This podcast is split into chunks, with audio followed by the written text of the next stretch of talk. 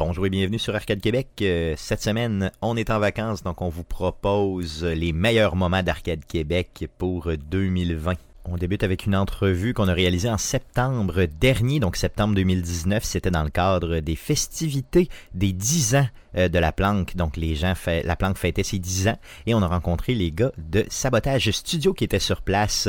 Les gars ont été excessivement généreux, nous ont donné une très bonne entrevue. On parle principalement dans cette entrevue du très populaire jeu de Messenger. Donc on vous laisse écouter ça. Bonne écoute on reçoit euh, dans le fond Martin Brouard et Thierry Boulanger de Sabotage Studio. Merci les gars d'être là. Yes, merci de nous avoir. Euh, je voulais savoir les gars, euh, pour se partir un studio indépendant à Québec, quelle démarche vous avez fait? Comment, c'est quoi un peu l'histoire de votre studio en général? On est, ben, en fait, Thierry et moi, on travaillait chez Frima dans le temps. On s'est connus parce qu'on tripait sur NoFX. Puis là, à un moment donné, on s'est rendu compte que on avait des, philosophies qui, matchaient assez bien. Puis moi, j'admirais beaucoup le travail de, Thierry au niveau du design puis de, la programmation. Puis lui, il disait là, comme Hey, euh, Martin, s'il est pas pire pour la production, les contacts puis euh, le business. Fait que euh, Thierry m'a présenté le prototype du Messenger. Puis moi, j'ai fait Ah ouais je vais lâcher ma job, puis on, se passe ça pour vrai, puis on y va. Puis euh, c'est un peu comme ça que ça a starté. Puis on a eu, on a eu de l'aide. Desjardins nous a appuyé quand même relativement tôt dans le processus, le Fonds des médias du Canada.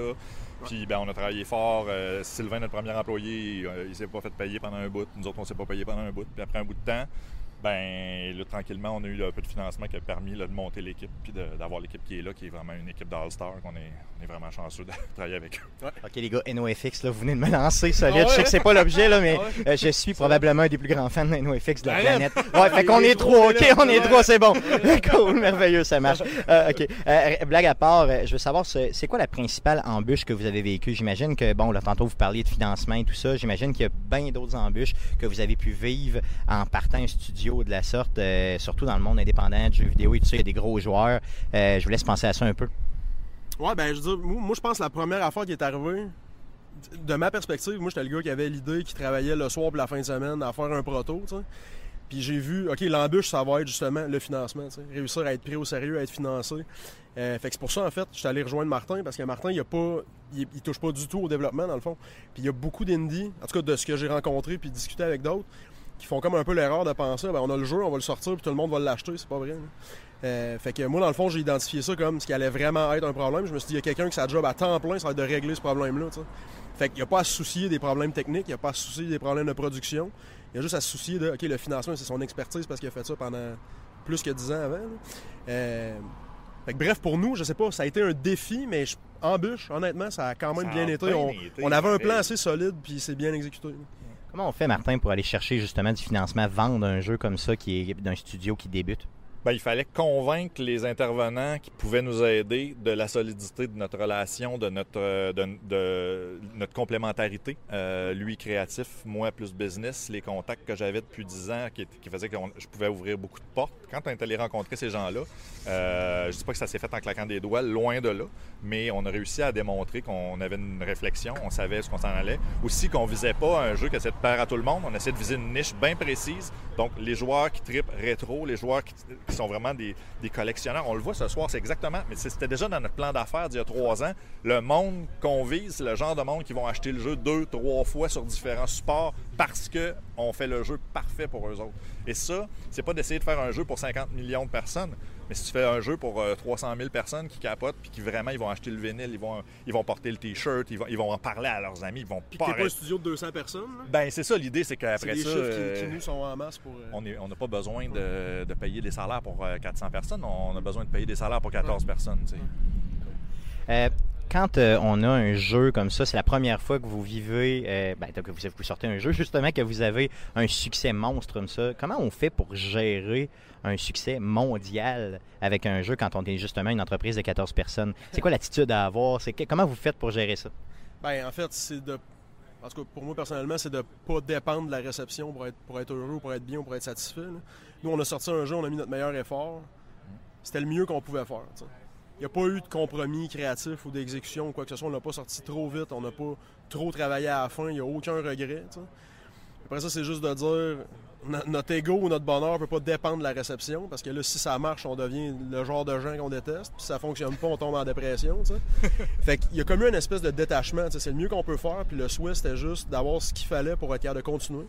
Faire une prochaine production, tout le monde ensemble. Parce que pour nous, c'est vrai, vrai que c'est la démarche plus que le résultat.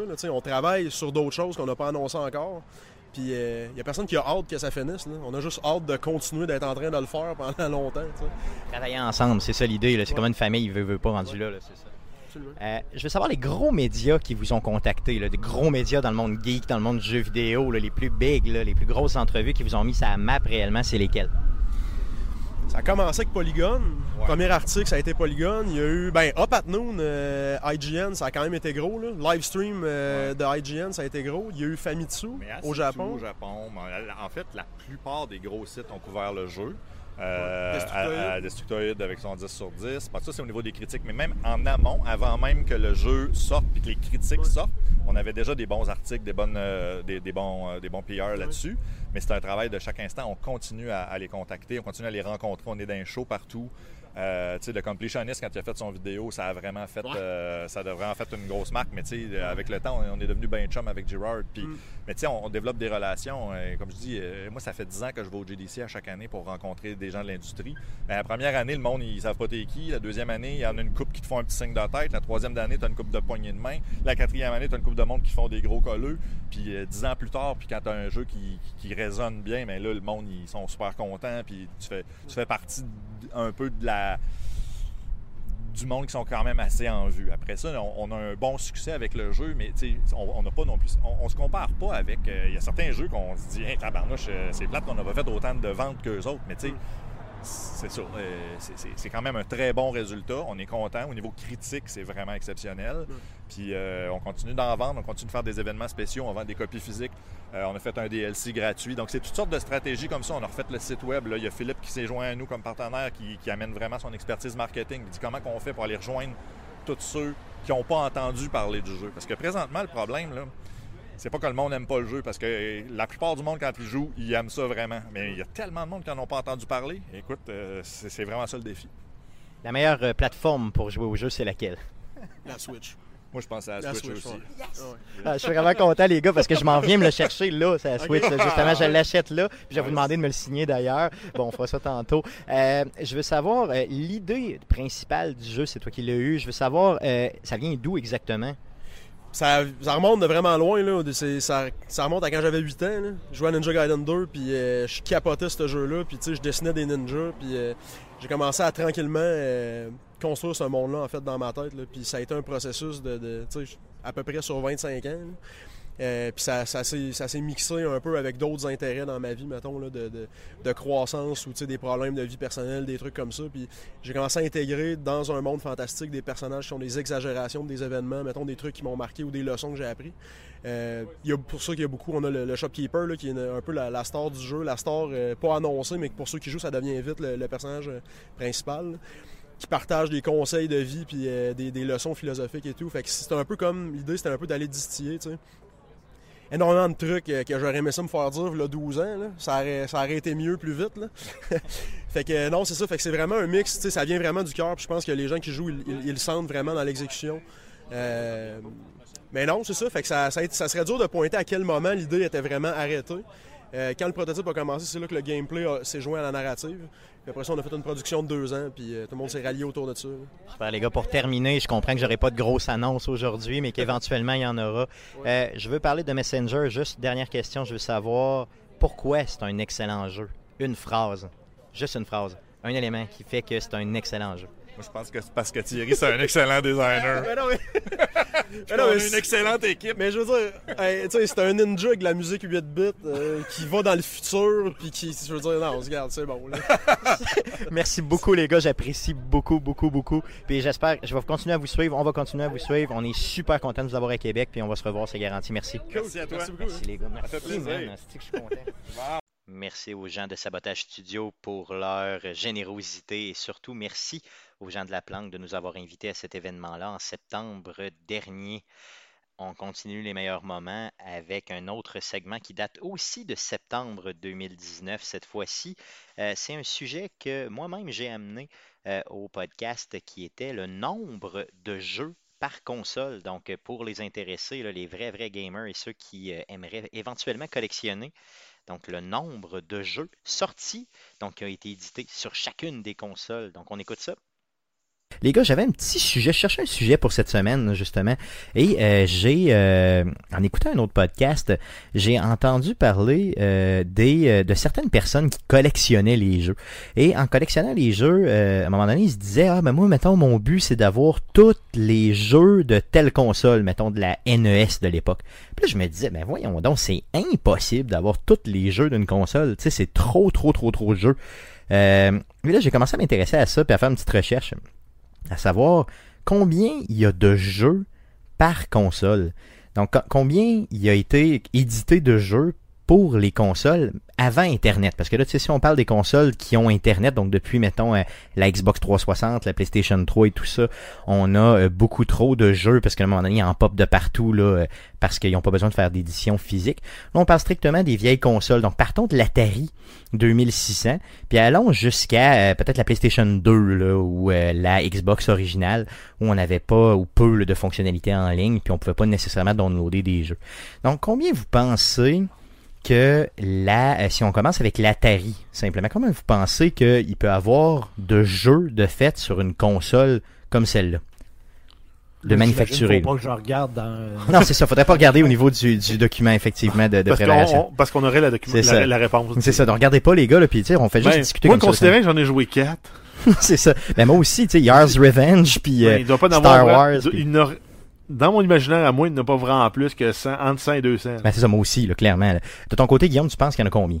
Grosso modo? Je parle de manufacturer dans le monde, là. Mettons, autant au Japon que. Mettons, tu en vas être Europe, full of shit, tu pourrais déjà donner le bon numéro. C'est ça, ouais. Ouais. Ouais, mais écoute, La perception. Il n'y avait pas déjà là-dessus des genres de cassettes avec plusieurs jeux. Ou, euh, tu sais, À l'époque, les, euh, les oui. jeux de merde, ils en ont eu énormément. Ils en ont eu, oui. pas toujours euh, licencié, si on veut. là. Il y a bien du Hum. monde qui euh, se faisait des jeux, mettre ça sur une cassette, puis le vendre sans même avoir les droits semble que... Là, on parle de jeux officiels, par contre, les jeux qui ont été jouables sur la console et approuvés par Atari, simplement. Écoute, il y en a quand même eu beaucoup. C'est ça. Mais combien, genre, mettons? euh, 500? Mais c'est- Ben, t'es pas mal dedans. Donc, c'est 526 de répertoriés, mais dans le monde entier. Donc, ça veut dire que si, mettons, t'es au Québec euh, ou t'es en Europe, ben là, tu pourras pas avoir tous les mêmes jeux compatibles nécessairement, là, au sens où il y a des euh, versions différentes qui circulent dans le monde entier. Euh, dans ces consoles-là, si on part d'Atari, puis on va jusqu'à, justement, la PlayStation 2, quelle console, vous pensez, a vendu, pas, pas vendu le plus de jeux, bien sûr, mais a de, de jeux disponibles sur sa plateforme, le plus, le plus de jeux disponibles sur sa plateforme. Lequel? Si on parle maintenant PlayStation 1, PlayStation 2, Xbox original, la GameCube, la Nintendo 64, la Sega Genesis, les Game Boy, les différents Game Boy, la NES, euh, la SNES, lequel aurait le plus de jeux? Je dirais entre la Nintendo originale puis peut-être la PlayStation 1. Ok, PlayStation 1 c'est un bon plan, là. Il, y en a, il y en a quand même beaucoup, mais la Ça Nintendo originale, pas honnêtement, il de- n'y en a pas tant que ça. Non? Non. De ton côté, Jeff? C'est sûr, c'est pas la Game Boy euh, Virtual Boy. Non, non, c'est sûr que c'est pas Virtual Boy, ça c'est Ben, ça. euh, on a, on a-tu les Nintendo DS dans le lot? Euh, non, j'ai euh, les j'ai les Game Boy, Game Boy Advance, Game Boy original. Parce que moi, j'aurais guessé sur la Nintendo DS, la première édition. Euh, c'est dans les gros, je te dirais. Mais c'est pas ça.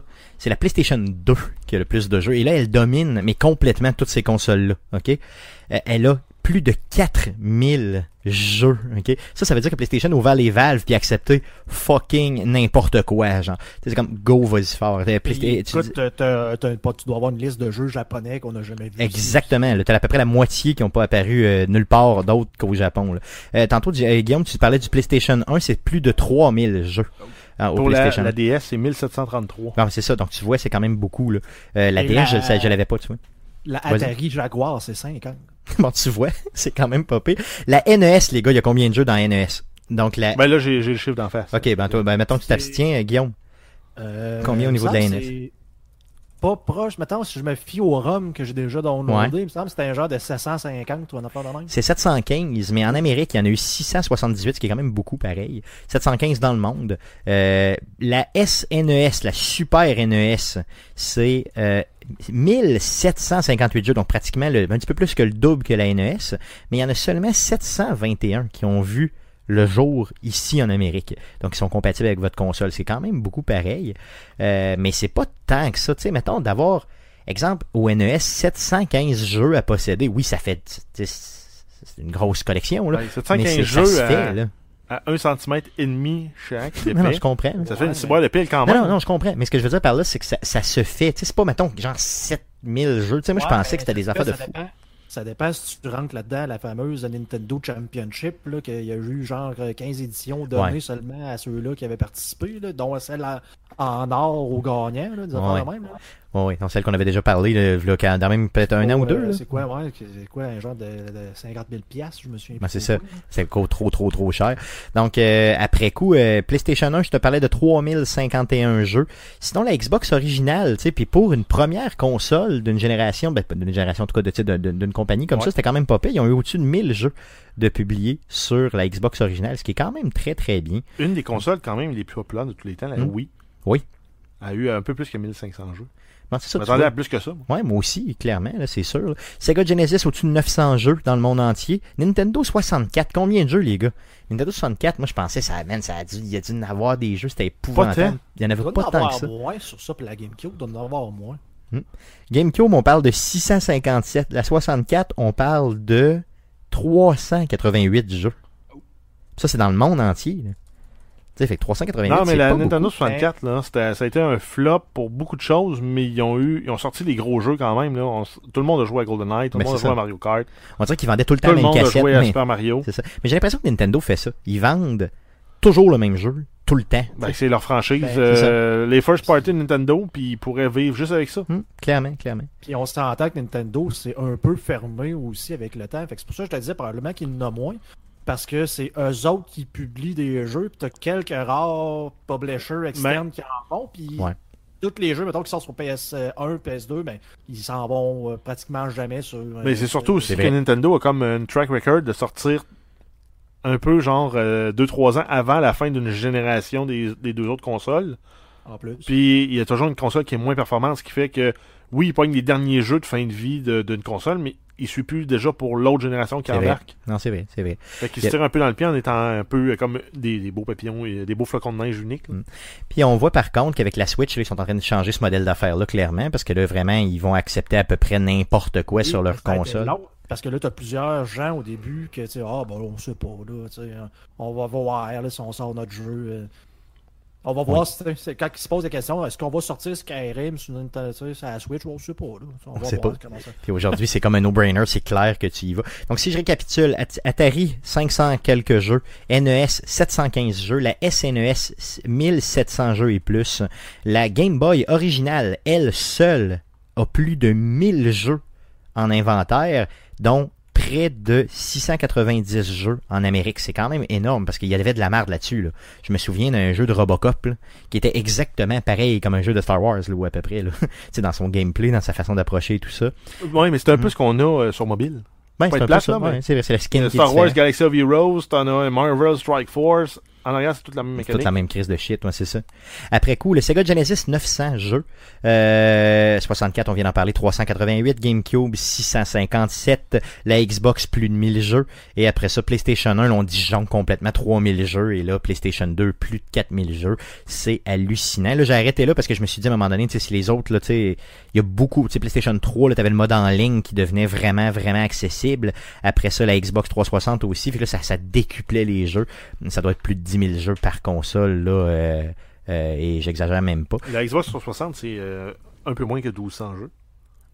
Ah oui, ok, mais c'est probablement seulement le- les éditions physiques, là, parce que moi j'ai pris tous les jeux, là, ben- non? Non, ah oui, ah oui, tu penses à ce point-là. Game Titles. Ah oui, ok, bon, ben, Ouais. tu vois, tu vois, je suis complètement dans le champ. Mais c'est sûr qu'aujourd'hui, on a, euh, tu sais, sur les PlayStation 4 de ce monde et tout ça, il y en a... euh, PS3, 1100 jeux. 1100, oui. Ah, bon, c'est beau, excuse-moi. J'étais vraiment dans le... Ça veut dire que PlayStation 2 a exagéré complètement avec son 4000 jeux, là. Oui, pas mal. Ok, ah, Mais regarde, la PS4 était à 2200. Ok. Puis la...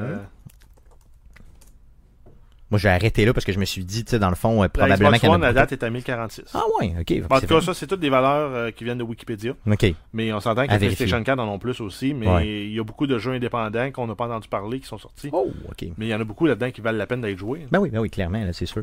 Donc, cool. Donc, fiez-vous pas à un, à un- au succès proprement dit du jeu. Fiez-vous vraiment à votre feeling, puis un peu à ce que vos chums vous disent. C'est c'est quand même. Puis ce que les podcasts vous disent aussi, c'est assez important. Il est pas biaisé par Comme, tout. comme si on était une source d'information crédible. Très crédible. Hashtag crédible. Cool.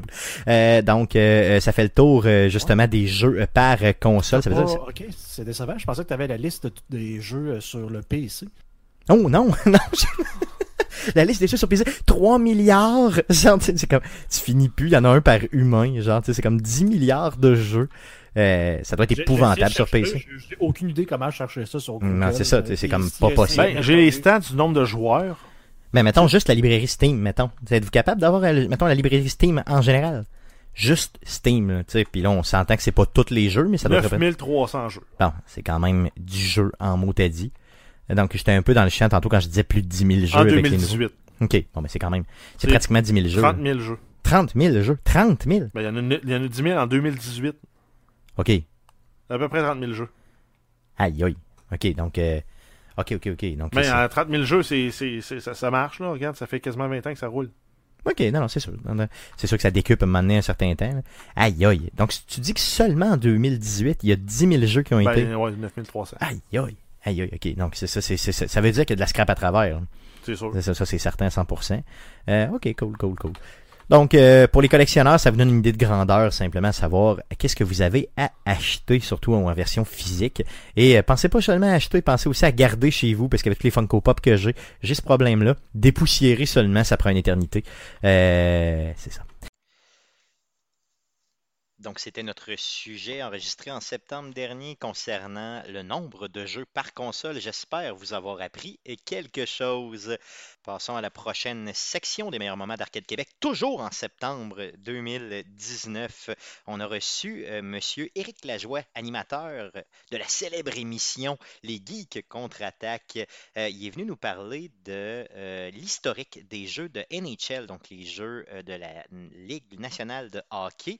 Donc, l'historique de ces jeux-là. Et euh, par la bande, il nous a fait une petite critique euh, du nouveau jeu qui venait de sortir, justement, donc le jeu de NHL 20, donc le nouveau jeu euh, de la NHL. Donc, on vous laisse écouter le tout. Passons tout de suite au sujet de la semaine. Eric, euh, tu es un fan de la franchise NHL, euh, donc le hockey. Euh, tu es un fan Ouais. depuis euh, déjà plusieurs années. Ouais. Euh, on était autour d'un feu cet été euh, chez vous. Puis à un moment donné, euh, Feu, feu, après quelques bières, ouais, c'est ça, à force de chanter feu, feu, joli feu, on était écœurés un peu. Donc on s'est parlé de jeux vidéo, bizarrement. Mm. Et euh, à un moment donné, tu m'as dit, euh, tu me parlais justement euh, de l'évolution de cette franchise-là. Et tu m'as dit la phrase suivante. Quand le nouveau NHL sortira, laisse-moi l'essayer, puis après coup, je viens te parler du nouveau NHL, bien sûr, mais je vais surtout te décliner vraiment euh, les changements concernant cette franchise-là, euh, qui a pas toujours bien été. Je te laisse aller. Ok, bon. Euh, là, je, vais- je parlais à tes, à tes fans, ou peut-être à ton fan. Je sais pas, t'en as combien, si c'est au pluriel. Euh, Peut-être quelques-uns, oui. Des fans de hockey à ton Yes. podcast, ok? Donc, je te parle à toi, fan. Ok, Toi, je te regarde. là. Yeah, c'est toi. Tu suis ça depuis des années. Moi, j'ai commencé avec NHL PA 93. Yes, mais on a tous joué, je pense à ça pas mal, hein, au, NHL euh, PA. euh, Electronic Arts. Mais il y a eu d'autres jeux de hockey avant. J'ai joué à Ice Hockey, Wayne Gretzky Hockey. Face Brett- off. sur- Euh, Ah ouais, tabarouette. Ouais, non, c'était quand même Fuck, bien. face off sur PC, tu pouvais te promener euh, en, en- en- car- carrément avec- en position crash check. Ok, puis juste détruire la oui, gueule tu des allais, gens. puis tu te promenais. puis- Wow, juste bref. Blade of Steel et tout ça, là, ça, dans le fond. J'étais un fan de hockey, donc Yes. j'étais un fan de jeux de hockey.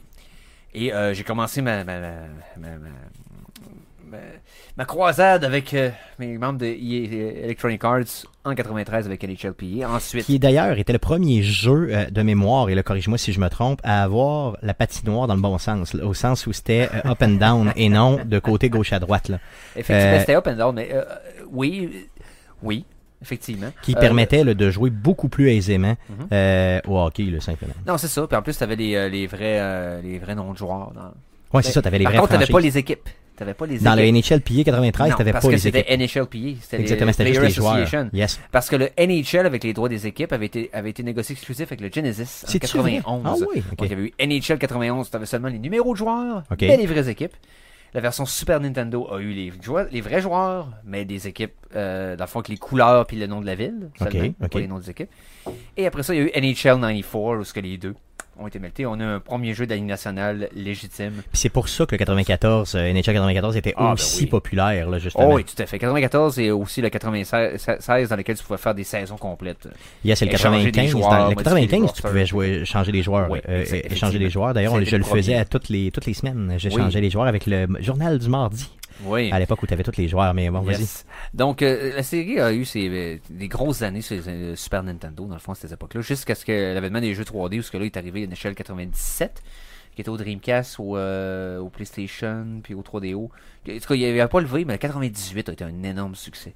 À partir de là, ça a été la franchise par numéro. Parce qu'il y avait d'autres compétiteurs à l'époque, parce que euh, à l'époque, faire un jeu AAA, ça ça, ça, ça, ça, ça coûtait pas le prix de, D'aujourd'hui. le, le pays, le PIB brut d'un pays pendant un an. Yes. Mais ah, ça faisait en sorte que tu avais NHL Face Off, une autre série qui avait, qui avait comme, euh, comme compétiteur. Tu avais d'autres compagnies. Fait que là, dans le fond, ils se battaient. Fait qu'ils essayaient tout le temps de one-upper tout le monde. EA avait le edge dans ce temps-là. Aller de, deux- de, de- de 98 à aller à 2004, je te dirais qu'il y avait grosse, grosse tendance de jeux vidéo. Ils ont créé, puis là, je, je vous dis, c'est pas des, pas des jokes que je fais là. Le moteur actuel de NHL, le programme actuel, Donc celui qu'on utilise encore aujourd'hui à NHL encore 20, aujourd'hui, a été créé, selon moi, là, puis j'ai preuve à l'appui, par- fort probablement en 2003. Ok, donc il réutiliserait le même euh, moteur Il depuis ce traîne temps-là. des vieilles, des, vieux, des, vieilles traces de code qui datent depuis au moins le 2004. C'est pour ça que j'ai arrêté de jouer à un moment donné. Je t'explique pourquoi. C'est que à partir de 2004, là, il y a, il y a 2K qui s'est mis à faire les euh, NHL aussi. Ok, Et ils vendaient des jeux 39$, genre Ok. 9. ok, ok, ok. Et ils faisaient un produit pour les triple de simulation qui était très supérieur. Tu avais des équipes historiques que tu pouvais changer, éditer les noms de tout le monde. Euh, tu avais beaucoup plus de liberté sur comment tu t'interagissais sur ta franchise en général. Et euh, alors que le hockey était plus, le, le- EA était plus axé sur le côté arcade, gameplay, le fun, versus l'autre qui était plus simulation, Ok. ça le plus réaliste possible. Euh, des années, par la suite, et- fin des années 2000, là, dans le fond, les dernières versions PC de NHL ont sorti. Ok. Ok, mais de- depuis ce temps-là, ça n'existe plus. Le dernier Non, jeu de PC ça de n'existe NHL est sorti en 2009. Ok, C'est le dernier, si je me trompe pas. C'est ça, 2009 on peut dire 2008-2009 Non, dans ouais, ces coins-là. 2009. 2008-2009, Ok. dans ce coin-là.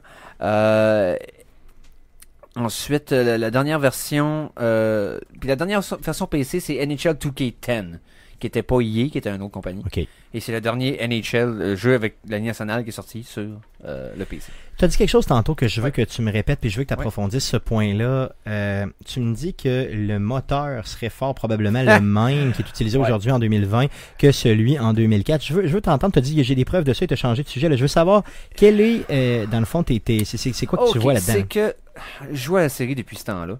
Et en faisant des franchises, je, fais des- je joue toujours de la même façon. Je joue en single player, je joue beaucoup des modes franchise. Donc Ok. on fait plusieurs saisons, on repêche nos joueurs, euh, on essaie d'ajuster nos stratégies, puis euh, de faire des bonnes signatures de joueurs autonomes, puis tout ça pour être capable de gagner plusieurs compétitions consécutives, de te ramasser en 2034, puis de voir des, gars que t'as- draftés qui sont rendus à 35 ans, puis qui sont à l'année de retraite, puis qui sont en train d'avoir une carrière de Hall of Famer. Il y a quelque chose de le fun dans ce mode-là. Ok, puis tu peux te rendre à pratiquement l'infini. Tu c'est peux- 25 ans. tu Ok, peux le faire 25 dans ans. les- Ok, les ok, Il n'y a, pas- y a pas de cap de temps dans les autres euh, jeux de sport. ok. Mais NHL, il y en a un. Ouais. C'est bizarre. Ok. Ouais. Parce qu'ils sont tannés, il faut que tu arrêtes. Donc, Faut t'acheter l'autre jeu d'après, c'est ça? Mm. il y a- ce jeu-là est bourré de failles parce qu'il n'y a pas le budget des autres jeux de sport. Le NHL est comme le, le- le- mouton noir un peu de EA Sports, c'est-à-dire que tu sais, ils se font donner un certain nombre de développeurs, un certain budget, puis un certain nombre de temps, puis organisez-vous. Ils se débrouillent avec ça, puis c'est tout. Là. Exactement. Ils reprennent le même jeu à chaque année, puis ils enlèvent des features, puis ils, leur... ils, ils décochent une année, puis ils le recochent l'année d'après. C'est ça. Mais explique-nous ça, je veux dire. puis Moi, les- moi qui n'ai pas joué, là, je veux savoir un Non, c'est ça, puis tu te dis, est-ce qu'un jeu vaut la peine d'être acheté Ça dépend s'il y a plus d'upgrade que de downgrade ou si le jeu n'a pas trop stagné puis qu'il y a assez de différence dans le gameplay pour que je fasse le changement, tu le fais. Mais euh, la, la trace de code que je te parle, c'est que dans, dans le mode franchise, quand tu échanges un gardien de but à une autre équipe, si c'est pas toi qui contrôle l'équipe, le gardien va prendre la couleur par défaut pour les pads puis le casque. Il va prendre le casque de, de- de starter goalie par défaut. Tu en as deux ou trois que tu peux choisir par équipe. Ok. Et les pads, c'est les couleurs par défaut de l'équipe dans le cercle de, choix des couleurs que tu peux appliquer à une équipe donnée. Ok. À ton équipe. ok. Quand tu changes la couleur de l'équipement, ou peu importe. Fait quand tu ne changes pas manuellement, il choisit ce qui est par défaut à l'équipe, le first. Directement, ouais, c'est ça. Après Quand- coup, tu peux le changer. C'est ça. Fait que là, quand tu échanges un- encore avec le 2020, je l'ai testé encore euh, cette semaine, Puis ça fonctionne encore. si tu échanges un gardien à Washington, et là je prends Washington comme exemple parce que Washington a changé d'uniforme en 2004 pendant le lockout. Euh, donc il y avait le gilet noir et bleu et or, qui avait avec un rang d'aigle et tout ça, qui ont changé pour un gilet rouge avec une version moderne du, vieux logo. D'ailleurs, en passant, celui de 2004, je l'ai Oui. ici. J'en ai une. Oui. euh, j'a- J'avais acheté celui Oh, de Jim Carrey de l'époque. Oh, ok. Yes, je l'ai fait lettrer. Saison recrue de Euh, feu yes. et disparu de la Ligue nationale par la ça, Par contre, il, ça. a- il était excellent dans le film Le Masque. Oui. C'est c'est tout à fait le même Mais c'était Jim Carrey avec un R. c'est ça. C'était Yes. pas le même. Vas-y, continue. Mais tout ça pour dire que donc Washington avait ces couleurs-là. Donc euh, blanc, noir, or Très beau. et bleu. Change pour le rouge prédominant avec le bleu. Quand tu t'échanges. Aujourd'hui, dans l'échelle 2020 un les pattes par défaut sont bleu, noir et or. Et or, donc, ils ont même pas pris la peine de changer ce Non, bout de code-là. euh, ils n'ont pas changé ce bout de code-là, mais ça prouve que le bout de code traîne là depuis au moins NHL 2004. Parce que Yes. c'est la dernière fois que c'était le gilet primaire de, de Washington dans la vraie vie, avant qu'ils switchent pour le gilet rouge en 2005-2006. Donc, on peut penser même que c'est plus vieux que ça, probablement, le même. Donc, c'est au moins minimum ça. Sauf que la différence entre le 2003 et le 2004, le jeu, mettons le NHL 2004, NHL 2003, NHL 2002, et il y a eu un jump entre le 2002 et le 2003. ok? Un, jump énorme. Donc, c'est pour ça que je disais 2003 tout à l'heure. OK. 2003, le moteur est très similaire au 2004-2005. Donc, de là ma théorie que le code, dont j'ai une preuve qu'il est là depuis 2005, est fort probablement là depuis 2003, qui n'ont pas touché Yes. à l'entièreté du code. Donc, c'est juste des ports qui font d'une console supérieure à l'autre. Donc, c'est c'est de la surprogrammation. Ils reprogramment par-dessus un programme, par-dessus un programme. Exactement. Donc, ça s'appelle du patchage, euh, finalement. c'est du patchage constant. Et c'est triste un peu parce que dans le sens que le- le- la version ultime d'NHL, où c'est que dans le fond, il va rajouter, rajouter, rajouter des features tout le temps. Parce qu'aller jusqu'en 2010, mettons 2012, euh, pour vrai 2015, là, mettons toutes les consoles PS3, PS3, Xbox 360. Jusqu'en 2013, donc. C'est ça. Ouais. il y a- chaque année, il rajoutait du stock. C'était le fun. Donc, tu perdais jamais ce que tu avais avant comme Non, features. tu, tu gardais tes acquis, puis les affaires qui marchaient bien. Les affaires qui marchaient mal, ils les enlevaient, puis ils rajoutaient du stock. En 2015, la version PS3, c'est la version la plus accomplie de ce que NHL a pu avoir été dans, dans l'histoire des jeux vidéo de hockey. Pour y on s'entend. Et ils ont fait le port vers le PS4, donc en la même année. Fait que la version PS4 de NHL 2015 est l'accident de train le plus extraordinaire que j'ai vu dans l'histoire de jeux vidéo, de jeux de sport. C'est. Il y avait, justement pas, moins d'un quart des features de la version d'avant. OK. Il n'y a rien qui marchait. Qu'est-ce que qu'est-ce que tu avais perdu, mettons, là, Ok. je- euh, en termes de features, de ce que tu avais avant en termes de possibilités de jeu? peu près, il y avait environ 7 ou 8 façons de jouer online avec le jeu. OK. OK. Ça a été réduit à deux Oh. en partant. Puis Moi, je c'était les deux plus le fun, au moins? Non, c'était celle qui rapportait plus d'argent avec Ok. les cartes. OK, OK, OK. Ok, Ultimate Team. Bien sûr, ça prenait Ben ça. oui. On parle ici. Ça, ils l'ont gardé en vie. Yes. Ah, C'est important, de l'argent, ça. Ensuite, euh, quand tu faisais une saison, euh, tu ne pouvais pas repêcher toi-même tes joueurs, ça le faisait automatique. Tu n'avais pas de club école, donc euh, tu ne pouvais pas voir les stats ou aller voir ton club école parce que c'était trop demandant pour la machine. Euh, tu ne pouvais pas. Il n'y avait plus de match d'étoiles, il n'y avait plus de d'étoiles du match. Tu ne pouvais plus d'ajouter ta Hein? musique que tu pouvais setuper à différentes places custom. Tu ne pouvais- Il y a tellement envie de stock, c'était l'enfer. C'était quoi la... la, Mais le jeu la- Oui. Mais c'est ça, parce que là, on parle de... Là, tu me dis du 2015. PS3 au Au PS4. Donc, ce que je veux dire, c'est quand le PS3 était moins puissant, Mhm. PS4 plus puissant, Oui. puis t'enlèves des features, je catch pas. là. Ils ont enlevé des features et le jeu était d'une lenteur dégueulasse. Mais quand je te dis, là, simuler une saison pouvait prendre plus d'une heure. Juste en temps de simulation. Oh. C'était dégueu. Et la, la raison qu'il avait donnée aux médias, qui était, euh, je te dirais, du caca de bœuf, hein, Yes. Euh, c'était que, le, dans le fond, il avait refait l'engin from scratch pour les nouvelles générations de consoles, ce qui est totalement faux. Je te Parce parle l'a fait de prouvé 2004. tantôt, yes. exact.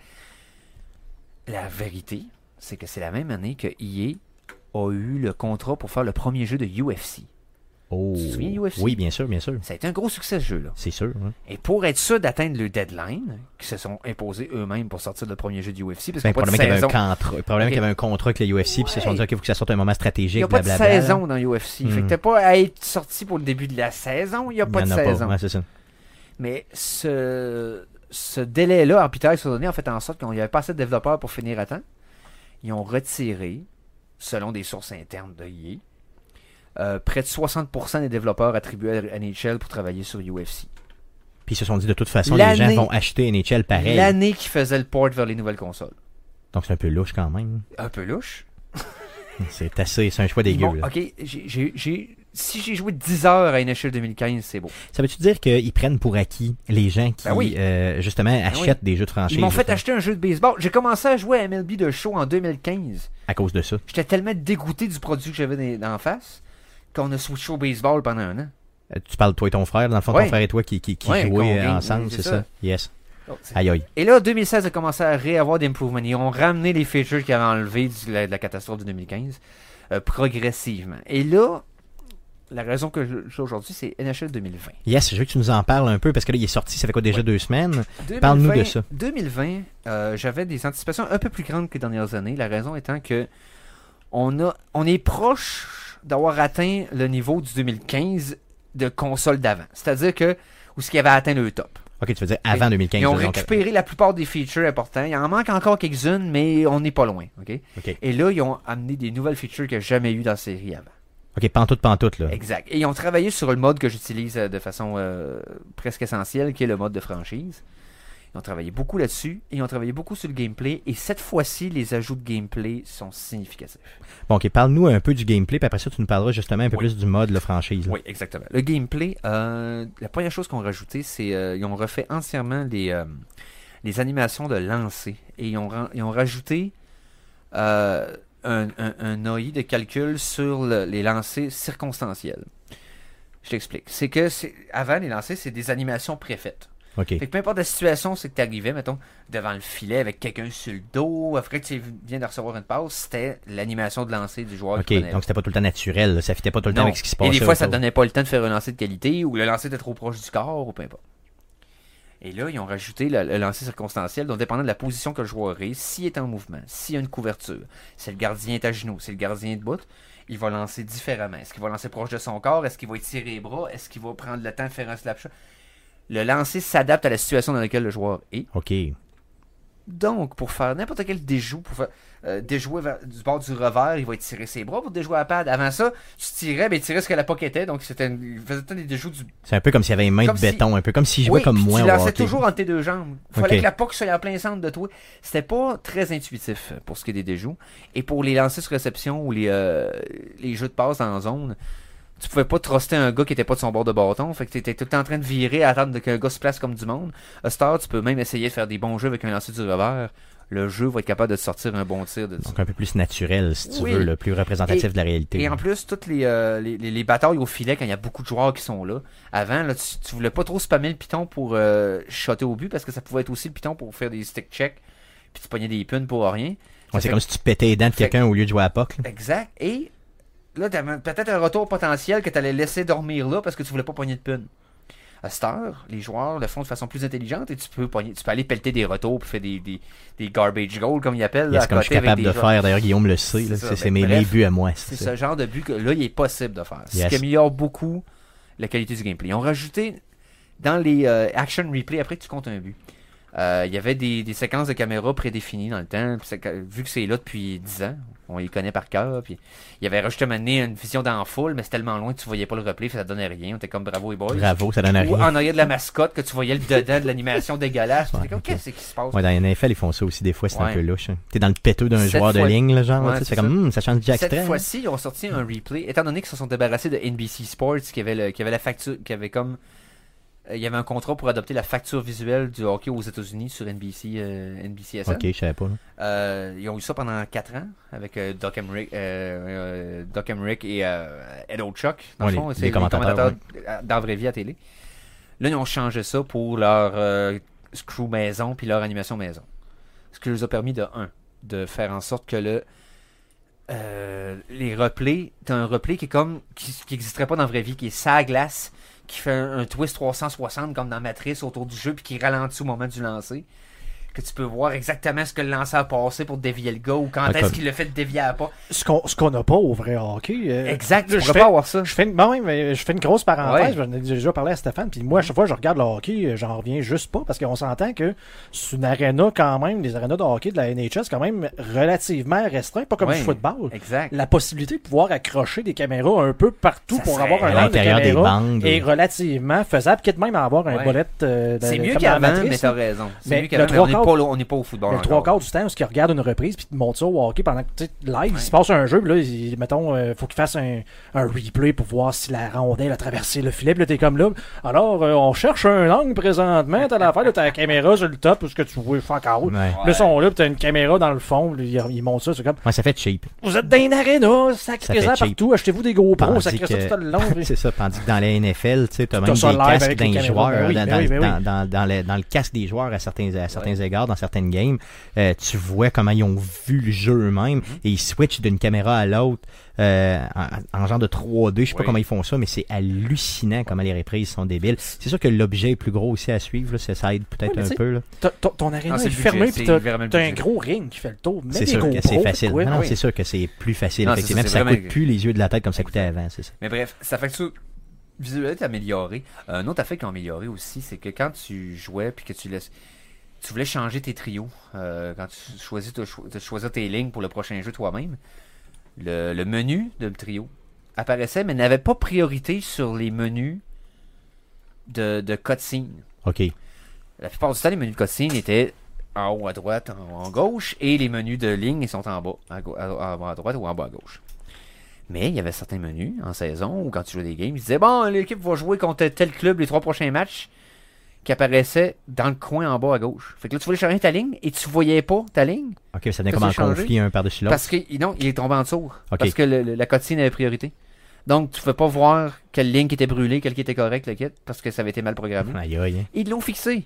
Wow. Fait que heure, tous les changements ou les, les menus contextuels que tu vas ouvrir ont priorité sur les menus de cutscene du jeu. Bon, ce qui est quand même une évidence. C'est niaiseux, mais Moses, ça faisait longtemps qu'on attendait après ça, right? Euh, pour ce qui est du mode franchise, Ouais. rapidement, euh, qu'est-ce que tu as vu comme amélioration importante? Euh, bon, euh, ben, pour clore sur le gameplay, ça améliore l'expérience de gameplay, clairement. C'est ça. Je sais pas à quel point ça affecte le online, mais pour ce qui est le single player ou du couch co-op, Malade. extraordinaire, c'est plus fun à jouer que ça l'était avant. Cool. Euh, pour le ce qui est du mode franchise, ce qu'ils ont rajouté, ils ont, ils ont travaillé beaucoup, ils ont euh, tout d'abord euh, changé beaucoup la, la- la logique d'échange? Pour te permettre de faire des propositions d'échange, dans le fond, de mettre un, un joueur, de dire qu'est-ce que vous me donnez pour? Il accepte-tu à un moment donné? Euh, Ouais, c'est ça. Moi, la dernière fois que j'ai, j'ai- quand j'ai arrêté de jouer, il fallait toujours que tu échanges, euh, genre, je vais, te- je vais te donner Ouais, euh, le mieux, puis donne-moi, genre, euh, Brian Savage. C'est ça, avec deux bâtons. que il y, avait façon de, euh, de, de changer la difficulté des trades de cette heure. Tu peux le mettre à low, euh, medium, ou pro, ou euh, high, whatever quoi. Et euh, ça fait en sorte que dans le fond, tu vas te donner toi-même la difficulté de trade. Et la, la- la façon que la value est appliquée avec l'expérience, tu viens qu'à savoir comment aller chercher des joueurs. Parce que dans le fond, tu as deux catégories de joueurs dans tes équipes. Tu as les joueurs que, qui t'appartiennent, normal, et tu as les joueurs que tu es prêt à échanger. Donc toi, tu peux choisir ton équipe, les joueurs sont à l'état en vert, c'est-à-dire les joueurs que l'autre équipe veut. Et tu vas dans son équipe, tu vas voir les joueurs à l'état en rouge, c'est l'équipe qui est presse de partir. Si tu prends dans ces catégories-là, vert et rouge, tu vas avoir la pleine valeur de ce que tu donnes versus la pleine valeur que tu obtiens. Si tu veux un joueur à l'autre équipe qui veut pas se débarrasser, qui est pas en vert, euh, ben il faudra que tu surpayes pour l'avoir. Puis toi, vu que t'es un euh, general manager, mais tu le sais parce que techniquement, la personne t'aurait appelé et t'a dit Exact. tel joueur lui, ça me tente, lui, je veux le garder. Fait que là, faut que tu surpayes pour avoir un gars. T'as pas cher. ça, là. Exact. Là, tu as plus de- de- d'indices visuels de comment enligner ça. Ça, c'est quand même bien fait. Et en pareil. plus un outil de trade qui ressemble à celui des MLB de show aussi, que tu peux dire j'ai besoin de me débarrasser de tel joueur, qu'est-ce que vous me donnez pour? Tu mets ce joueur-là, tu cliques sur un piton, soit sur l'open block sur ce qu'ils veulent échanger, ou à tout le monde pour n'importe quoi. Ils vont dire je te donne tel, tel choix puis tel joueur. Puis là, tu vas avoir mettons, 14 offres, tu vas switcher en chaque. Ah, j'accepte elle, T'as-tu des événements perturbateurs qui arrivent, genre euh, Galchenyuk qui est sur la côte bien raide, euh, il vient de n'y pas, la il y a- pas d'élément en dehors, euh, hors glace Hors qui glace, vont affecter. Ça s'arrête le fun, mais il n'y a pas ça. C'est sûr que tu mets un joueur, ça a poudre, euh, tu sais, je veux dire, euh, ou avec des putes dans une chambre d'hôtel, ça, ça, ça, ça Parlant paraît des- moins ouais. bien pour le Parlant sport. des échanges, ils ont rajouté un trade, euh, un, un- un- aussi un trade alert, c'est-à-dire quand une équipe fait un gros move dans ta, pendant ta franchise, tu vois une petite alerte qui pop-up. Donc, hey, tel joueur a été échangé de telle équipe à telle équipe. Ce qui permet de t'enligner quand tu arrives à la date limite des transactions pour dire, hey, Une équipe de ma- un, un rival de ma division vient d'acquérir un joueur de premier trio. Il faut que je Yes, fasse de quoi. Faut que je bouge, c'est ça. non, Euh, ça. c'est un bel euh, aussi. Euh, un, un- un autre ajout majeur pour le, le- le mode de franchise qui vient complètement changer la façon de choisir tes joueurs, c'est qu'ils ont ramené les coachs. Ce qu'il n'y avait pas avant. Donc, l'équipe d'entraîneurs. Fait que entraîneur, Ça, ça vient assistant jouer coach, coach de goaler. Euh, c'est pas encore des goalers- c'est pas encore des coachs réels, c'est des noms fictifs avec des stats différentes. T'as des meilleurs coachs que d'autres qui ont des meilleures spécialités, euh, qui vont être bons avec les défenseurs, les attaquants, les jeunes, les vétérans, whatever. Et ça fait en sorte qu'on a rajouté, à cause des coachs, les line chemistry, donc les chimies de ligne. Ta ligne 1, une chimie, ligne 2, ligne 3, parce que le coach décide, moi je veux que ma première ligne, elle crash le net, qu'elle dépense pas trop son énergie, puis qu'elle cycle le puck au lieu de shot- shotter tout le temps. La deuxième ligne, j'aime mieux qu'elle dompe, ok, dans le fond, puis qui joue plus défensif. Fait que là, quand tu mets un joueur que ses, ses préférences à lui matchent avec celles du coach, sur la bonne ligne, tu vas gagner la chemistry. Chaque point de chemistry monte l'overall de tout le monde que ça allait. Oh, c'est quand même une bonne Et idée. tu peux avoir des malus aussi. Si le joueur ne fit pas cette ligne-là. Fait que même si c'est un joueur de premier trio qui est très fort, il ne fit pas cette première ligne parce que c'est pas ce style de, jeu-là que le coach veut. Tu le mets sur la deuxième ligne. Ou tu vas chercher un joueur que t'aimes pas dans la vraie vie, mais ton coach tripe sur sa façon de jouer, puis tu es capable de le placer partout parce qu'il fit avec tout ce que le coach. Il y a un style similaire avec la façon Non, je que les comprends. c'est plus réaliste parce que c'est vrai que ça marche un peu de même dans la vraie vie. là. Et quand tu respectes la stratégie du coach, ton équipe va mieux performer que ce qui est supposé sur papier. Parce que l'overall monte. Fait que ça change beaucoup ta façon de choisir tes joueurs, de scouter tes joueurs, euh, de décider qui part, qui reste, à qui tu signes des gros contrats. Ah, c'est cool. Euh, ça, le- ça change beaucoup la dynamique du, ga- du gameplay euh, dans le, le- le franchise mode. Donc, je te dirais que même s'il y a beaucoup de petits défauts qui restent, on se le cachera pas, là, ça reste encore euh, plein de failles, là, NHL. se- C'est l'enfant pauvre des- des- euh, ça, on se le cachera pas. Mais Non, mais écoute, tu me donnes quasiment le goût Mais de, NHL de 2020 est le premier, depuis 2015, là, depuis la, la catastrophe du 2015, Yes. C'est le plus gros gap entre deux années d'NHL entre 2019 Parce et 2020. que je, je jouais euh, religieusement comme Stéphane, Mhm. c'était euh, comme Madden. Dans le fond, je Ouais. jouais à chaque, chaque, chaque année. Euh, j'ai arrêté quand ils ont arrêté de faire des jeux sur PC. Puis, en fait, non, j'ai, j'ai arrêté l'année, la première année qu'ils ont fait euh, le mode Be a Pro. Euh, Oui. que j'avais adoré, dans le fond, où ce que tu crées un Oui. bonhomme, puis dans le fond, tu faisais juste comme jouer ce gars-là. Lui, exact. Son Lui. chef à lui. Son chiffre à lui. Donc, c'est comme, c'est le personnage que je crée qui commence dans la. Ligue américaine. faut que tu saches comment te placer aussi quand Oui. t'as pas à POC pour être disponible pour tes coéquipiers. Ouais, puis c'est ben- ben- Puis, puis- puis revenir en défense pour pas euh, faire. Puis, puis quand tu nexais, tu nexais, puis Ouais, il se passait sur le plus rien, tu sur le t'attendais pour revenir. Puis ben, l'année d'après, ben, c'est comme, oh ben non, finalement, on, on le remet plus dedans. Puis là, c'est là où ce que je disais, il enlève des features, Ouais. je faisais comme, ben pourquoi Il, y a- il avait il, enlevé Bia existe ouais. mode-là? Pourquoi vous Exact. le laissez juste Il l'avait enlevé là? en 2015, ils l'ont ramené par après. Ouais. Là, il est là, là, il est de retour. Il est Là, de retour. je Mais, te dirais euh, que la plupart des features que tu connais sont là. là. Mais c'est le même genre, que- le même genre d'affaires qui arrive dans Call of Duty euh, année après Ouais, année. là, vu qu'ils font une rotation à Les trois studios de développement, Ouais. ben il y a un studio qui fait telle affaire, l'autre fait tel autre truc, l'autre fait tel autre truc, puis il y, a y un cycling qui se fait, puis il y, a des- il y a des fois tu dis, ah, ce mode-là, il est super le fun. Mais là, tu, la prochaine fois, tu vas l'avoir, c'est dans trois ans, parce que c'est Ah, ce studio-là ouais. qui le fait. Puis puis- C'est-tu ça encore tough d'apprendre à jouer avec les maudits nouveaux contrôles? Je sais que j'étais tombé la fois, je l'avais ah, essayé un moment donné, j'étais comme, ben, qu'est-ce qui se passe? Tu sais, pour avoir joué pendant 20 Oui. ans de temps à NHL, Oui. puis là, t'arrives, là, c'est comme, Ben, euh, Je sais exactement de quoi tu parles. Tu parles de faire des passes. ouais. Parce que quand tu fais des passes, là. c'est avec le L2, puis avant, c'était avec le X. Donc, au lieu de peser le piton, il faut que tu pèses le L2, puis c'est- c'est vraiment pas. C'est pas intuitif. Moi, je joue la, la méthode hybride qui est entre le classique et le nouveau. Donc, c'était analogue pour les bâtons, mais tu sers encore des pitons pour les passes. OK. Parce que là, là c'était comme, genre, tu pouvais y aller avec Oui. euh, directement le, les le- le oui. stick analogue, Le le, Le, shot, nouveau, le puis- nouveau c'est encore ça, mais moi, je, je le prends pas le nouveau. Je me suis jamais servi du nouveau, je suis pas capable de m'habituer. Ok, mon frère joue avec le nouveau, c'est correct. T'as plus de d'options pour les feintes. Ah, je vois que je vois aussi que tu as une genre de flèche pour dire où c'est que tu envoies la pote parce que ça arrivait tellement souvent que tu sais, Mhm. t'arrives, tu vois le gars qui est sur le côté, je vais y faire une passe, il envoie tu ça en arrière. Ouais, c'est complètement customiser la façon qu'il affiche les stratégies on the ice. Ça, c'est bien. Nous autres, on est dans le complètement parce qu'on est des joueurs habitués. Mais euh, tu peux avoir différents degrés de qu'est-ce que tu modifies pour, qu'est-ce- pour les choses qui apparaissent dans l'écran ou pas. Euh, ils, ont, ils ont ajouté une tonne de petits détails qui, à eux tout seuls, sont pas gros, mais que la pile ensemble, enfin surpasse le nombre de défauts qui sont encore dans les jambes. Honnêtement, là, Je veux euh, savoir euh, combien tu donnes de Christophe Lambert, celui-là, euh, comparativement, mettons, à celui de l'année passée, mettons, le 2000, euh, mettons... Je te dirais, le euh, 2019 18 avait fait, versus, euh, le 19, pardon, versus 20. le seul downgrade du 2020, Ouais. c'est la soundtrack qui est dégueu comparée à celle de. Mais mettons qu'on oublie le, le son, là, vraiment, On oublie la tu y vas avec euh, vraiment ton amour du jeu en général, Amour combien de général? Christophe Lambert? Je te dirais que si je. Mettons, sur 10, sur 5. Sur, Ben, sur, euh, l'échelle que tu veux, c'est des Christophe. Ah, c'est vrai.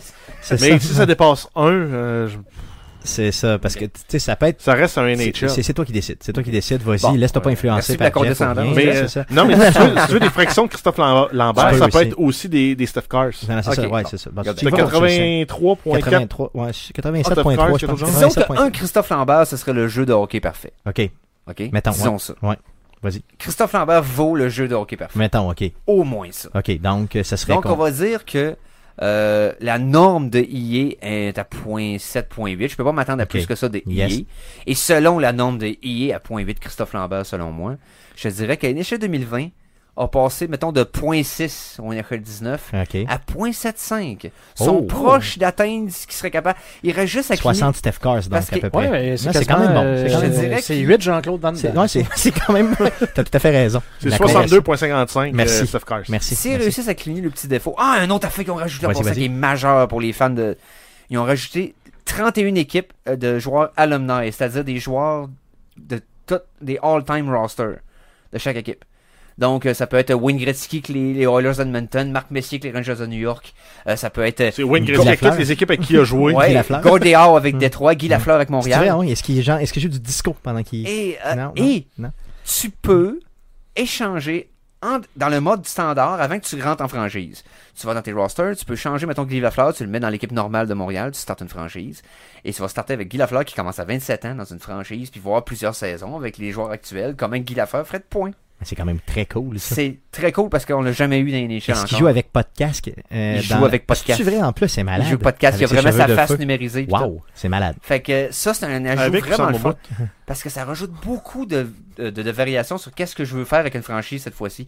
Je vais essayer, mettons, de mettre juste des joueurs, pas de casque avec des photos noir et blanc, mettons. Yes, ou, malade. euh, je vais refaire, je vais faire, euh, qu'est-ce qui serait arrivé, mettons, avec euh, telle équipe, si Gretzky avait été là en partant, ou si Crosby avait joué avec le mieux, sans que le mieux se blesse au dos, tu mets le mieux Gretzky, puis Wow. t'essayes. Il y a tellement de... de- il y, a, il y a- tellement de potentiel Tu peux maintenant. rêver de- au Ben total. oui. ça, cool. On n'avait pas ça avant, donc euh, non, c'est majeur comme ajout, ça. Honnêtement, il est- Enfin, vous avez fait vos devoirs, vous avez fait plus d'upgrade que de downgrade, donc euh, je... 1.75 Christophe Lambert. C'est assez malade, pareil. Ouais. C'est une bonne cote. 0.75. Yes, yes. Donc, euh, merci euh, pour euh, cette analyse de la franchise Yes. et surtout de NHL 20 euh, pour, euh, euh, dans le fond, moi, ça me donne, honnêtement, ça m'a redonné le goût pour le vrai de Ben, jouer au hockey, hockey, pour le tu vrai. suis le hockey, c'est Mais je l'achète pas ça. full price, ça c'est garanti. là. Non, non, non. Je vais attendre c'est un ça, peu. ça, ça. Je pense que je vais attendre un peu. De toute façon, ils vont sortir sur EA Access Ouais, ça, éventuellement. j'allais dire, t'es pas Donc, EA je vais attendre simplement cette découverte. cette- Mais j'ai hâte d'y jouer. J'ai quand même hâte d'y jouer. Merci beaucoup à Éric Lajoie, animateur des Geeks Contre-Attaque, pour cette rétrospective des jeux de la NHL, donc de la Ligue nationale de hockey. On espère toujours qu'éventuellement, un jour, que Electronic Arts nous reviendra avec une version PC euh, de ces fameux jeux-là. Donc Guillaume le demande à toutes les années, à tous les jours, je crois qu'il prie pour que cela se réalise. Pour clore les meilleurs moments de cette semaine, un sujet qui nous a été amené par nul autre que Mathieu Gosselin, un habitué du podcast. Donc c'est en novembre dernier, Mathieu nous proposait une liste de jeux qui ont été bannis. Donc on regarde quels étaient ces jeux et la raison pour laquelle ils ont été bannis. Bonne écoute.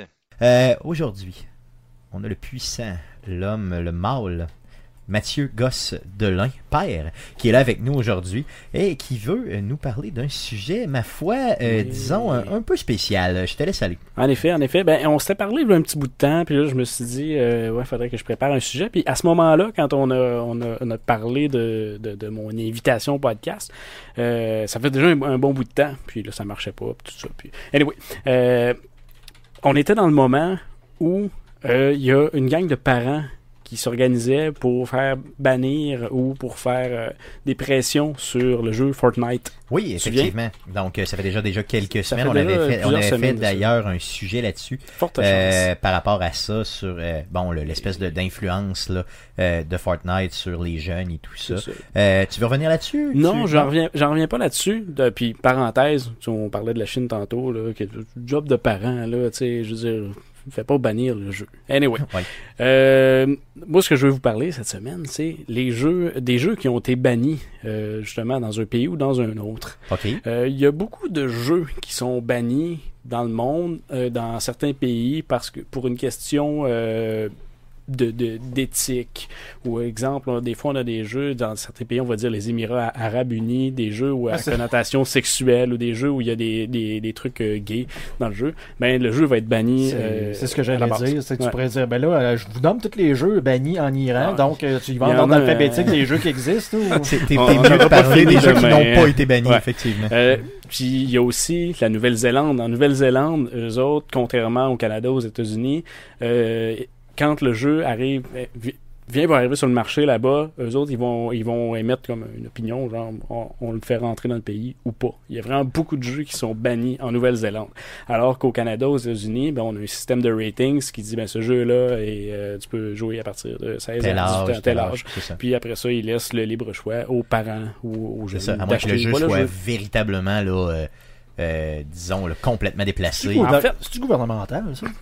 Je crois, en tout cas, j'en suis pas mal certain. C'est ça, ce serait une belle job, Ouais, ça. ouais. C'est genre Ouais, testeur de j'avoue. rating. T'es payé, t'es fonctionnaire, tu joues à des jeux, puis tu dis, oh, ça, c'est En fait, 13 En fait, ben, le SRB, eux autres, la façon que ça marche, c'est un, un système d'autodéclaration. Donc, les développeurs prennent, développeur. font, un, mettons, un reel de vidéo de 5-10 minutes, puis ils l'envoient pour le faire rater, basé sur du contenu que eux autres jugent comme significatif. Représentatif. Donc, euh, ça marche de même, c'est un peu plate. Là. Tu l'essayes même pas, tu fais juste Bon. jouer, tu dis, ah, ok, euh, parfait, il y a du sang, ça éclabousse, euh, le monde meurt. 17 ans.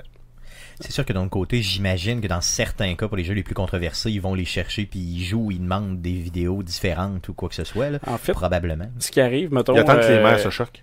Il y a ça ça. aussi, des fois ça arrive. ce qui arrive, parce que là, tu as des cotes, mais il y a des jeux aussi qui sont pas cotés.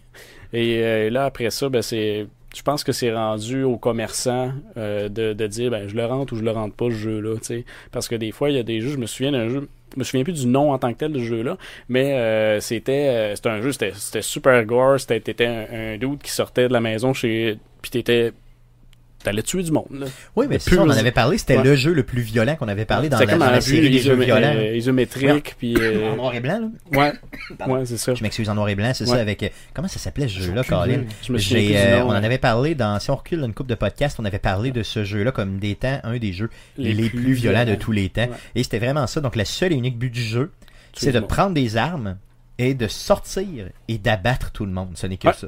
Donc, Rampage, là, ever, là, c'est comme tu gonnes tout le monde puis c'est tout.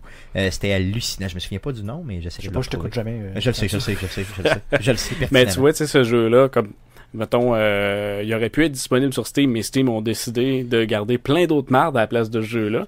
Fait qu'ils ont fait comme on le rentre pas sur notre, euh, sur notre euh, store. Ben, moi, ce que j'ai décidé de vous parler cette semaine, j'ai choisi cinq jeux, euh, qui sont des, euh, que j'ai appelé des chefs-d'œuvre immoraux. OK. Et euh, les deux premiers, ça va être des jeux qu'on, des jeux qu'on connaît. Et les trois derniers, c'est des, euh, des, des euh, hidden gems qu'on, qu'on dit, je pense. Oui, donc, si on peut dire ça. La pépite de chocolat dans le tas de caca. c'est ça, Ouais, carrément ça. ça. Mais, Mais ça- probablement à l'inverse. je rappelle avant le que c'est show, hein. Oui, ok, ma, blonde, ma blonde me dit fais attention à ce que tu dis. tu sais. Dire que un de ces jeux-là est un hidden gem, ça peut me mettre dans la marde. OK, à ce point-là, OK. Ouais, tu pourrais avoir des a conflits affaires- même ouais, dans ton j'ai couple. dit chefs-d'œuvre immoraux. ok? OK, vas-y. Euh, donc les deux premiers jeux, c'est sûr, c'est des jeux que vous connaissez, mais ça reste quand même des jeux euh, qui, qui sont euh, it's c'est spécial un peu le contexte. Premier jeu, Carmageddon. Ah, bien sûr. Carmageddon, pour ceux qui euh, qui connaissent pas ce jeu-là, c'est un jeu qui est sorti en 1997. Ça fait quand même un bout de temps. Je me souviens avoir joué. Et d'ailleurs, ce n'est pas qu'un jeu, c'est une série. Ouais, il y en a plusieurs. Mais le premier Carmageddon sorti en 97. Euh, on se rappelle, dans ces années-là, on était beaucoup sur les jeux, euh, les jeux d'arcade. Donc, quand tu faisais une course, tu te rendais à un checkpoint et ça te permettait de pouvoir continuer ta course. Et le plot dans ce jeu-là, dans le fond, c'est que pour pouvoir continuer ta course, tu devais frapper des passants, des piétons pour accumuler du temps, tout Il y en avait, deux- il y avait deux- il y avait rapide. trois façons de gagner dans le. Ben, deux en fin de compte. Donc, tu avais. dans le fond, il fallait se rendre au bout de la course, mais en accumulant du temps en frappant des gens. Ouais. Ou tu pouvais détruire tous les autres compétiteurs pendant la course. Donc, en rentrant dedans avec ta voiture. Mais ça, ça t'oublie. Ça prenait du temps. Donc, ça, ça t'obligeait à frapper des piétons. Il y avait euh, des piétons de toutes les, les acabits. là. Donc, tu avais des gens qui étaient euh, des vieilles grand-mères en. N'importe quoi. Tu avais Ouais. n'importe quoi. Tu avais même un stade de football dans le premier jeu dans lequel tu pouvais entrer et euh, abattre vraiment tous les joueurs de foot qui étaient alignés. Ça te donnait comme des multiplicateurs débiles. Euh, C'était un jeu qui, euh, quand j'étais adolescent, j'y ai beaucoup trop joué avec euh, euh, mon ami Stéphane. Là, on, y- on y a joué, mais tu sais, genre. Ouais, avec ton ami trop, là. Stéphane, ben oui, hein, Stéphane. C'est ça. Stéphane Messier, c'est son, vrai nom. Je me souvenais plus de la face du gars dans le rétroviseur là, qui fait Oui. des faces euh, C'était, méchantes. ouais, puis t'avais une fille aussi que tu pouvais prendre, dans le fond. euh, Ouais, elle autre Killer, puis t'avais Max Damage. C'est vrai? Ouais. C'était ça les deux noms. Ouais. Très Kill, original. Kill, espace Un- H-A-R. Ok, ok, ok, ok, ok. Killer. Très, très original, là, dans le fond. Donc, Euh, euh, un jeu qui, euh, tu sais, si tu le prenais pas au premier niveau, surtout quand t'es ado, ado, adolescent. Comment tu peux pas le prendre au premier niveau? vraiment... Non, mais je veux C'était premier niveau. ouais, non, mais ce que je veux dire, c'est que... tu fonces, tu fais de l'écrapou, puis t'as du fun à faire de l'écrapou. Exactement, c'était carrément ça. Puis tu pouvais slide. Le contrôle était très mauvais, là, mais tu pouvais slider puis vraiment avoir des points de style quand tu Mais le, le- le premier gens. était plus fun parce que le véhicule était plus solide que dans le 2. Oui, dans le deuxième, c'était les véhicules, ils s- s'écrasaient tout seuls. C'était comme poche un peu. Non, c'était- en tout cas, je veux dire, euh, vraiment très immature, mais très le fun. Attends, lève-là ton Ah, foot, on le ton voit, stand. le- Non, c'est ouais, ça, le stade pour de ceux qui football sont, qu'on voit pour ceux qui sont en vidéo, vous, re- vous- on vous le présente présentement. Yes. ça avait juste pas de bon sens. Euh, puis c'est ça, dans le fond, le jeu a été interdit euh, au Royaume-Uni, en Allemagne, en Inde. Et euh, ce qui est arrivé, ils ont, euh, ils ont euh, éventuellement sorti une version euh, corri- ben, corrigée euh, pour le Royaume-Uni. Ils ont remplacé les euh, piétons par des zombies. Des zombies, Et- ouais, c'est ça. Mais pour euh, l'Allemagne et l'Inde, ça suffisait pas, ça, parce que les zombies, ben, c'est des êtres humains mais qui sont morts. Donc, ils ont remplacé ça par des robots. Ah, il y a pas par des robots. J'ai jamais Ouais. vu cette version. Là, je savais que les zombies Non. avaient existé, mais pas les robots. Les... Là, si t'avais vraiment voulu être mal placé en Inde, tu mets des vaches, puis en Allemagne, tu mets des nazis. Qu'est-ce qu'il fait? Pourquoi? Il court après Attends, la mais chef-d'œuvre immoral ou pas, là? Il court après la marde, le gars. Ouais, c'est ça. De façon Ouais, c'est la- intense. là. Special Edition. ouais, c'est ça. Euh, On s'excuse pour tous nos auditeurs indiens. Non, mais là, on parle de chef-d'œuvre immoral. Ouais, non, non, c'est sûr, effectivement. C'est ça. immoral. C'est Ben, tout à fait immoral. Immoral ou amoral? Euh, pff, Mais amoral, c'est sans morale, puis immoral, c'est contre la morale. mais je pense que c'est les deux à la Un peu fois. des deux, je ici, pense, ouais, hein. c'est ça. Pas mal sûr. donc, euh, le deuxième jeu euh, que je vous parle, un autre jeu que vous connaissez, ça fait partie d'une série Bowling aussi. for Columbine. ouais, ça, Special Edition aussi. Non, euh, Portal, euh, ici on parle Hein? du deuxième. euh, Hein? Postal. euh, Postal, Postal, excuse, Portal. Arrête. Là, j'ai fait une, une petite magouille ici. Postal, ouais. Euh, ouais, en Postal. il y en a fait un film. Ouais, ben c'est ça. euh, j'a- j'a- J'allais en parler à la fin, Ah. mais c'est pas grave. Donc ici on parle plus du jeu euh, Postal euh, 2, dans le fond qui repousse beaucoup des limites du mauvais goût. Euh, dans le, si vous connaissez pas le, le jeu, dans le fond t'es un, euh, comme on dit en anglais, un average Joe. Donc euh, Monsieur, Madame, tout le monde qui sort. Ça fait penser un peu à le jeu qu'on parlait euh, en introduction, mais en sais, un peu moins euh, un peu moins dark tu sais il y a comme il y a C'était- un c'était humour C'était dark ça, dans le jeu C'était fait, de façon, humour. entre guillemets, là. Ah, Euh, J'avais oublié, là, je tombais dans, dans, dans un screenshot de ça, là, mais il y avait un personnage qui s'appelait Crotchy. C'était juste une paire de couilles. tu pouvais aussi uriner sur certaines Ouais, personnes. ouais. L'idée, c'était l'idée du jeu. Parle-nous un peu de, de l'idée du jeu derrière Ouais. euh, l'histoire. Ben c'est ça, t'es un average Joe qui, euh, qui sort de chez eux, puis tout ce que t'as à faire dans le fond, ben c'est justement c'est d'aller d'aller clencher du monde. Tu pouvais les immoler, tu pouvais pisser dessus Ben, parce qu'il y avait une touche Mais en fait, spéciale. en fait c'est c'est même plus banal que ça. C'est tu dois faire ta journée. Ouais. Puis à tous les jours, t'as trois, t'as comme trois objectifs. Tu, fais, tu vis une semaine dans la vie de ton average Ton Joe. average Joe. Genre la première journée, il faut que tu cherches ton chèque de paye. Là, ça donne qu'il y a des rioters qui viennent attaquer ton bureau. Fait qu'il faut que tu Tu les pètes. C'est n'importe quoi. là, que, mais Je me souviens d'une. j'ai- joué quelque peu à ce, à ce jeu-là, puis je me souviens d'un- moment, si je me trompe pas, on pognait comme une canisse de gaz. Tu pouvais sacrer du gaz sur quelqu'un, le foutre en feu et l'éteindre en pissant dessus. Mais c'était un des trucs pour les, euh, mais- les manifestants avant de ton travail. Donc, Tu lui mets du gaz, puis quand il commence à courir, t'allumes la traîne de gaz. Le tu veux faire feu une de gaz euh, ça a été banni où, tu disais? Euh, partout. ben, entre autres, euh, la, la Nouvelle-Zélande. Puis je vous ai sorti une côte, en fait, de pourquoi le jeu a été banni en Nouvelle-Zélande. Parce qu'en Nouvelle-Zélande, c'est sûr qu'il était banni, ce jeu-là.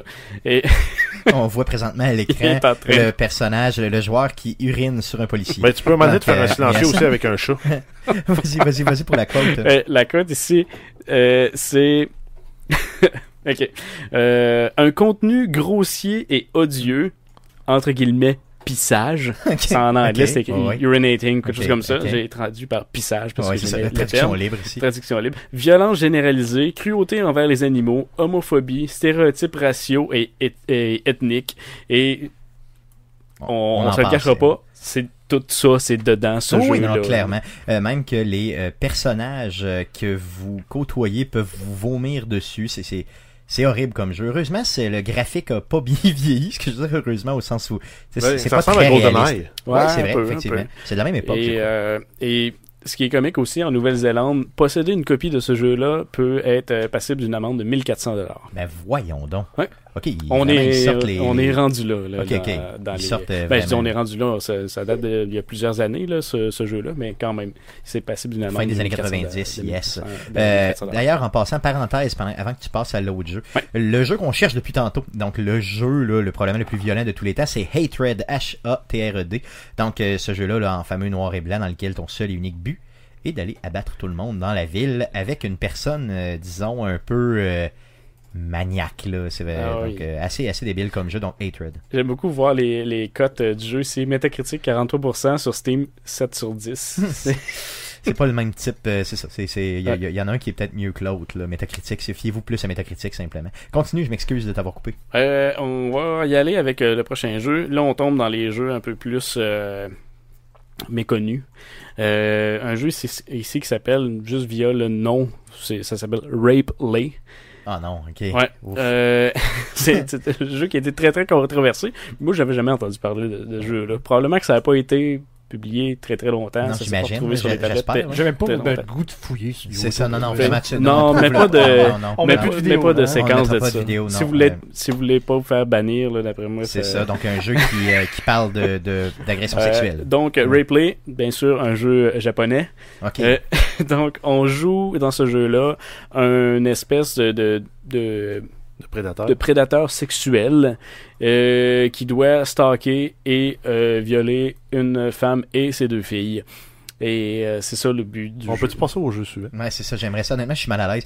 Euh, j'ai, J'aimerais ça pour vrai qu'on passe au prochain Honnêtement, pour le vrai, j'ai, euh, j'ai même pas le goût qu'on en parle pour en faire la promotion, tu sais. Ah, ça a juste pas de sens, Pas de sens. pour de vrai. C'est ça. Est-ce que c'est un jeu qui date? Euh, j'ai pas la, La- date? Oui, c'est 2006 que c'est 2006. euh, sorti. Puis euh, c'est ça. Donc, Replay. Ok, passe à autre chose, merci. C'est banni Euh, partout, ça? Partout, j'imagine. Donc, je voulais vous quand même vous amener Non, une information sur le jeu. Le jeu a été banni un peu partout. Aux États-Unis, ce jeu-là n'a pas été banni. En fait, il a été semi-banni.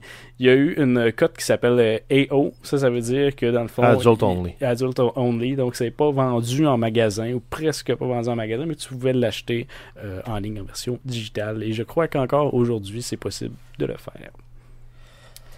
Ouf, ok, en tout cas, si vous l'achetez ou si vous y avez joué, euh, écrivez-nous pas, dites-nous le pas, euh, sinon on va vous juger fortement, ok? J'aimerais ça quand même. S'il y a de- s'il y a des gens qui écoutent, là, Ouais. Euh, si, si vous avez des, des, des jeux qui n'ont pas de bon sens que vous avez vus, Oui, oui, bien sûr, bien sûr, partagez-les, bien sûr, bien sûr. on peut pas toutes les voir, puis ça serait plaisant. Mais replay, non. Non. Ok. Euh, ça donne mal à la tête, là, les autres. vas-y, vas-y. Un jeu qui s'appelle Custer Revenge, Custer's Revenge, sorti sur Atari je en connais pas. 1982. Ah, je sais quoi. C'est un- Ok, en fait, c'est un des jeu. Indiens, hein? Ouais, c'est des Indiens. C'est un jeu qui, euh, j'ai pas, je pense qu'il n'y a pas de, de, de- il a pas, euh, comment on appelait ça, c'est unlicensed, tu sais. Euh, ça, c'est pas autorisé, mettons, pour Atari. Ok, mais Ça tu pouvais y jouer sur Atari, mais Atari a dessus. jamais mis son brand c'est ça. dessus. C'est ce qu'on appelle un ouais. bootleg. Ok. C'était commun dans ces, dans ces années-là.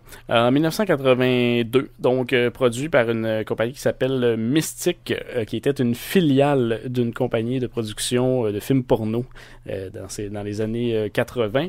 Et le but du jeu, euh, on parle, de- on est comme dans les années 1800, euh, où tu as les, euh, t'as les, les, les, les- les Indiens euh, face aux... euh, Cowboy. non, c'est pas les cowboys, c'est la, cavalerie. C'est avec le général puis tout ça. Puis toi, Ouais. tu joues un le général de cette cavalerie-là et t'as comme un gros dick pixelisé. Le bonhomme, il est tout le temps bandé et il se promène de gauche à droite et il doit, en fait, mettons de gauche à droite, il doit éviter les flèches que les Indiens, les Amérindiens lui envoient et il doit aller violer l'Amérindienne attachée sur un poteau. C'est pas vrai. No, Sur Atari. Ouais, sur Atari en 1982. Voyons donc. Ouais, ça, je te dis. Je te l'ai dit que ça avait pas de sens. C'était la télé, c'était la télé couleur qui rendait les Ouais. gens violents. Mais Ah, c'est ça. Attends, là, tu, là, tu dis ça, tu dis ça, mais euh, Comment là, t'as dit que ça s'appelait, je m'excuse, euh, Custer's Revenge. Ok, non, c'est- c'est- j'ai jamais, jamais, jamais entendu parler de ça. Ouais. C'est tout à fait débile. Sur Atari. Oui, Et tu découvrais, tu voyais vraiment là, le membre viril, euh, tu, le- Ouais, c'est tu, le- tu le le- reconnaissais. ouais, là. le, le- Ah, personnage ça, pixelisé, tu sais, Ah, il est- son, son pénis est à peu près gros comme lui là dans le jeu. Ok, ok, ok, c'est vraiment euh, C'est- c'est- un peu. euh, Ouais, c'est cartoony. Ok, ok, ok, cartoony un petit C'est peu, cartoony un petit peu. Ah, en fait, ce qui est spécial, débile, tu c'est dis débile. justement, non, à cause des jeux vidéo, ben, il y a une, euh, tu sais, il y a- pas vraiment de documentation là-dessus, mais il y aurait une, euh, une euh, féministe dans le temps euh, qui a parlé euh, par rapport à ce jeu-là et que ça aurait amené euh, des euh, viols collectifs euh, massifs dans certaines communautés amérindiennes suite à la sortie de ce jeu-là. Aïe, aïe. Je veux savoir, est-ce qu'il a été banni partout, j'espère?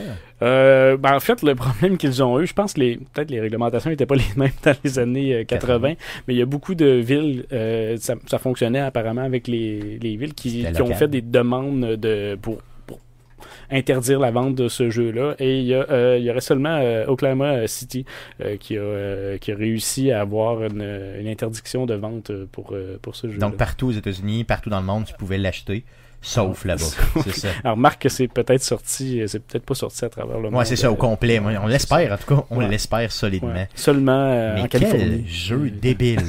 C'est sans, sans C'était même pas un vrai jeu. Non, c'était non, non, je comprends, Ah, mais c'est je comprends. vu, là, c'était épouvantable. Ah. Aïe, aïe, aïe, aïe, ok. D'autres jeux qui, Ouais, qui ont été euh, bannis, justement, là, dans certains pays?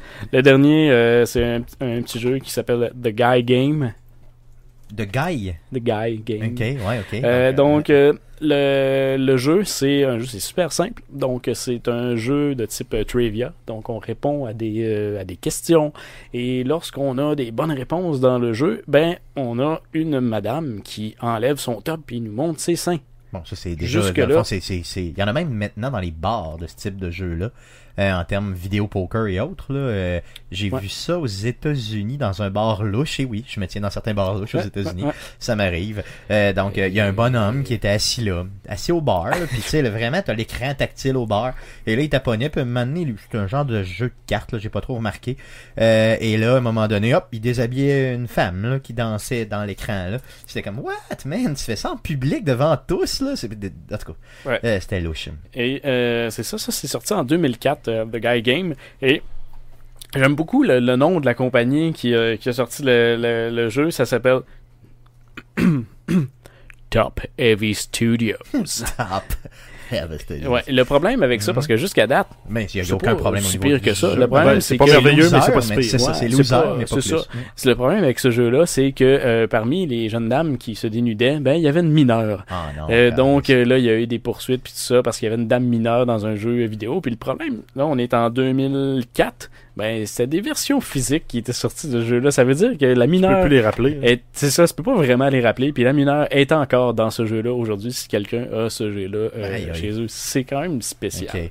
Euh, un fait qui est quand même intéressant aussi par rapport à ce jeu-là. Euh, dans le temps, euh, IGN a donné une cote de quelque chose comme 7.7 sur 10 sur ce jeu-là en disant comme il y a des affaires pires que ça dans la vie. Voici le, le- de notre appréciation Ben, euh, du donc. jeu. Puis après ça, ça a sorti l'histoire de la mineure euh, dans le jeu. C'est sûr que de mon côté, j'imagine que.